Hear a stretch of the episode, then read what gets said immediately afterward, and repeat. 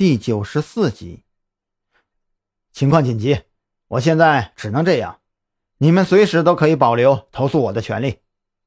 张扬做完这一切，又去其他的房间检查了一遍，确定这里没有其他大人，这才放心的背着蓝雨桐朝他们开来的汽车走过去。老狐狸，你自己要小心啊！等我回去，一定好好收拾你这小子。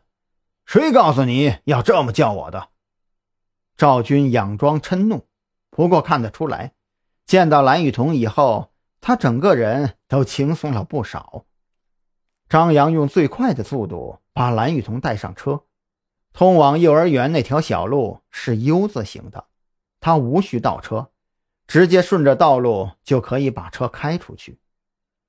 蓝雨桐的反应很像是乙醚中毒，按理说。是没有什么生命危险的，不过确切的诊断还需要再去医院做详细检查才行。张扬直接把车开到了医院。说实话，他在这里啊是没有什么关系的，本来打算走正常手续，可是蓝雨桐的能量着实大过了他的想象。那急诊科的护士一看到昏迷的人是蓝雨桐。马上就给他联系了值班的主任医生，做了一个全面检查。整个过程中，张扬只好一个人在外面静静的等候，时不时的与赵军沟通一下另外一边的情况。按照赵军的说法，他叫来的增援只有王啸天一人。这个案子毕竟是特侦局的案子，让当地派出所同志帮忙看守小宁村是可以的。但是不能让更多的人接触到这件案子的核心内容，因为在外人看来，与这件案子相关的很多案件都是已经结案了的。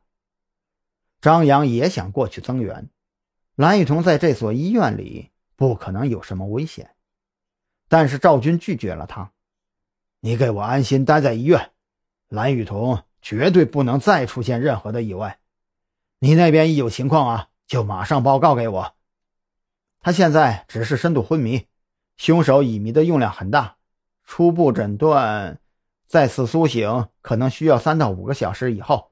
医院已经为他安排了病房，现在就可以转过去。张扬与赵军说完，就跟着蓝雨桐的病床一起离开了。蓝雨桐还要做更多的详细检查，因为很多人都认识他，所以啊。省去了中间很多繁琐的过程，他们将蓝雨桐安排进了单独的病房，由张扬一个人守着。时间一分一秒的流逝，不知不觉已经临近了傍晚。小宁村那边，赵俊也已经做好了安排，让其他同志多守一天。如果那个筒子楼里真的藏着人的话，今晚一定会非常危险的。张扬在赵军拉出来的交流群里打着字，这个我也已经提醒他们了，你不用担心。赵军回复的很快。傍晚的时候，赵军就已经和王啸天一起带着那位小郑老师到了特侦局的审讯室。现在王啸天负责调查档案，相信用不了多久，这位小郑老师的真实身份就会浮出水面了。